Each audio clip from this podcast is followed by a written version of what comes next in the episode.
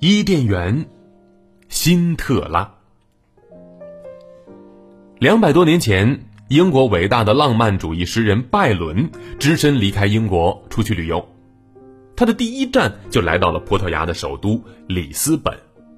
在距离里斯本二十八公里的地方，拜伦发现了一座美到了极致的小镇，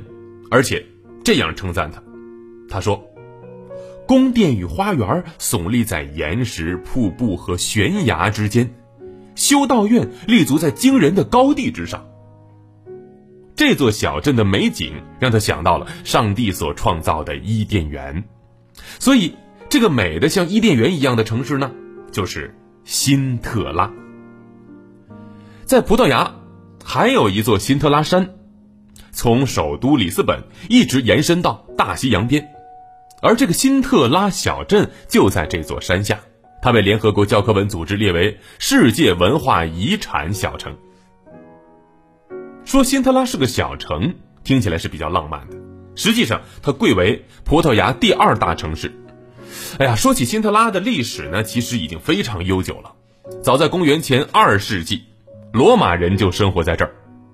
历史悠久的好处就是留下了许许多多的人文景观，像摩尔人城堡啊、马费拉宫啊等等。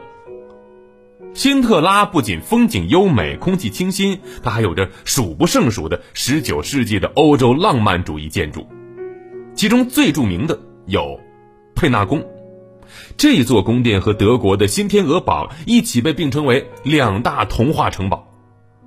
但是和欧洲其他的金雕玉琢的皇宫相比，它显得是居家很多，尤其是其中的寝室、餐厅和起居室。佩拉宫位于辛特拉制高点的山顶之上，曾是建于中世纪的一个教堂，后来因为国王曼努埃尔一世的喜爱，扩建为了修道院，但是在18世纪的时候经历了雷击和震灾，它变成了一片废墟。被人们空置了近百年，到了一八三八年，费南度二世下令将其改建为佩纳宫。夏天的时候，辛特拉可比里斯本凉快多了，所以啊，这儿呢，从十四世纪以来都是葡萄牙王室避暑行宫的所在地，其中最著名的就是辛特拉宫了。这所行宫在历史上增建了很多次，融合了多种建筑风格。如果你对传说当中的伊甸园充满了想象，那么我们不如去这个被比作伊甸园的辛特拉，感受一下吧。